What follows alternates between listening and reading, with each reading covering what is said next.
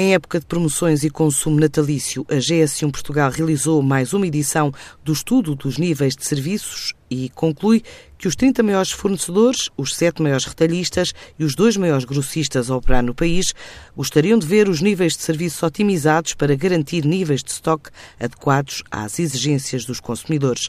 Uma das prioridades destacadas pelo próprio diretor executivo da GS1, João de Castro Guimarães. Como principais conclusões, muito rapidamente, diria que são, em primeiro lugar, relacionado com a questão das produções. A principal prioridade do setor, foi isto que foi detectado, do retalho, é a otimização dos níveis de serviço em épocas de promoções, por forma a garantir que os níveis de estoque são adequados às exigências dos consumidores.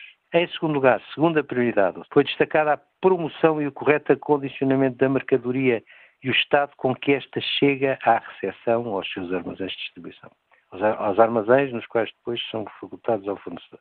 E em terceiro lugar, retalhistas e grossistas apontam como uma enorme preocupação os constrangimentos na faturação que decorrem de erros nas referências, nas quantidades, nos preços e nas próprias entregas.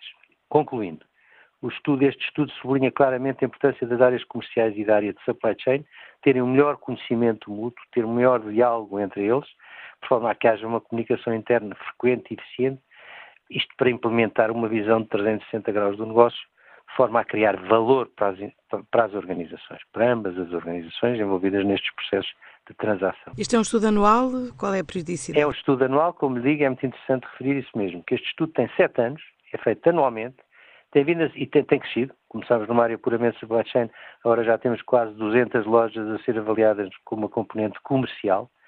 É utilizado pelos participantes como uma ferramenta para melhorarem os seus serviços.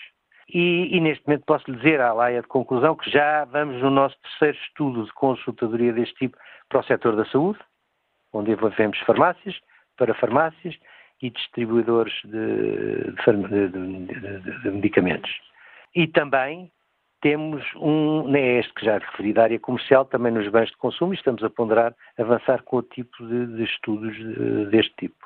Para outras áreas, designadamente para operadores logísticos, etc., utilizando um pouco este nosso papel de facilitador da unidade de ação, este papel de neutralidade, que faz parte do DNA da GS1, muito com base nesta atitude de busca de eficiências, de sustentabilidade, dentro daquilo que são as macro tendências de contexto. Este estudo, com 45 questões, revela ainda que no top 3 das principais preocupações de quem vende estão os constrangimentos na faturação e o uso de etiquetas standard nos produtos.